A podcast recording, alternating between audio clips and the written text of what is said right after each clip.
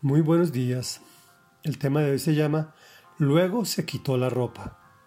Vamos a terminar de leer el capítulo 19 del primer libro de Samuel.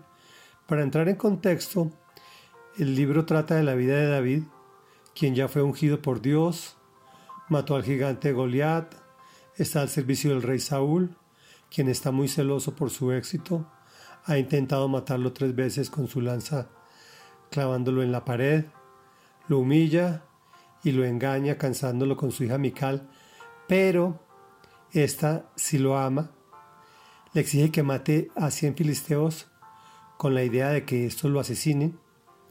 El Señor lo respalda y lo exalta. Jonathan, el hijo de Saúl, intercede, pero posteriormente Saúl cambia de opinión y envía a, a su casa asesinos a matarlo. Y aquí retomamos la historia. Cuando Saúl mandó a los hombres para apresar a David, Mical les dijo, está enfermo, pero Saúl los mandó de nuevo a buscar a David. Aunque esté en cama, tráigamelo aquí para matarlo. Al entrar en la casa, los hombres vieron que lo que estaba en la cama era un ídolo con un tejido de pelo de cabra en la cabeza. Entonces Saúl le reclamó a Mical, ¿Por qué me has engañado así? ¿Por qué dejaste escapar a mi enemigo? Y ella respondió, Él me amenazó con matarme si no lo dejaba escapar. Después de huir y ponerse a salvo, David fue a Ramá para ver a Samuel y contarle todo lo que Saúl le había hecho. Entonces los dos se fueron a vivir a Nayot. Cuando Saúl se enteró de que David estaba en Nayot de Ramá, mandó a sus hombres para que lo apresaran, pero se encontraron con un grupo de profetas dirigidos por Samuel que estaban profetizando.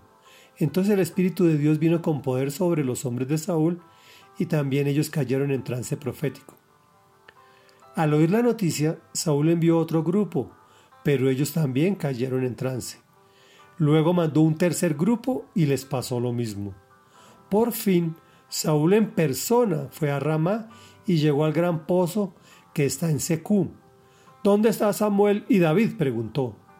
En Nayot de Ramá, alguien le respondió. Saúl se dirigió entonces hacia allá, pero el Espíritu de Dios vino con poder también sobre él, y Saúl estuvo en trance profético por todo el camino hasta llegar a Nayot de Ramá.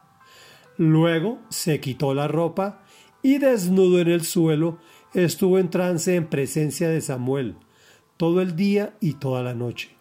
De ahí viene el dicho, ¿acaso también Saúl es uno de los profetas? Reflexión. Miremos la actitud y lo que hace David. Lo primero después de ponerse a salvo es ir a ver al profeta Samuel. Por eso Dios lo ama. Lo primero que siempre hace es buscar del Señor y en este caso pues a su representante. Saúl piensa que es muy fácil pelear contra Dios y se va atrás Samuel y David, pero él lo desnuda. Que no terminemos desnudos por andar creyendo que podemos ganarle a Dios. Recordemos que vivimos en una sociedad corrupta que le dice a lo bueno malo y a lo que es malo bueno. No nos dejemos llevar por los medios ni por las modas. Sigamos buscando entender la Biblia, que es entender hasta donde nos es posible a Dios. Oremos.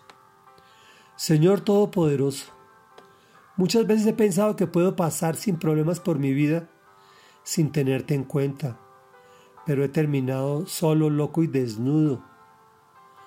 Perdóname, Señor. Quita mi corazón de piedra y pon tu corazón de carne, pues quiero ser conforme al tuyo. Te lo pido humildemente, en el nombre de Jesús. Amén y amén.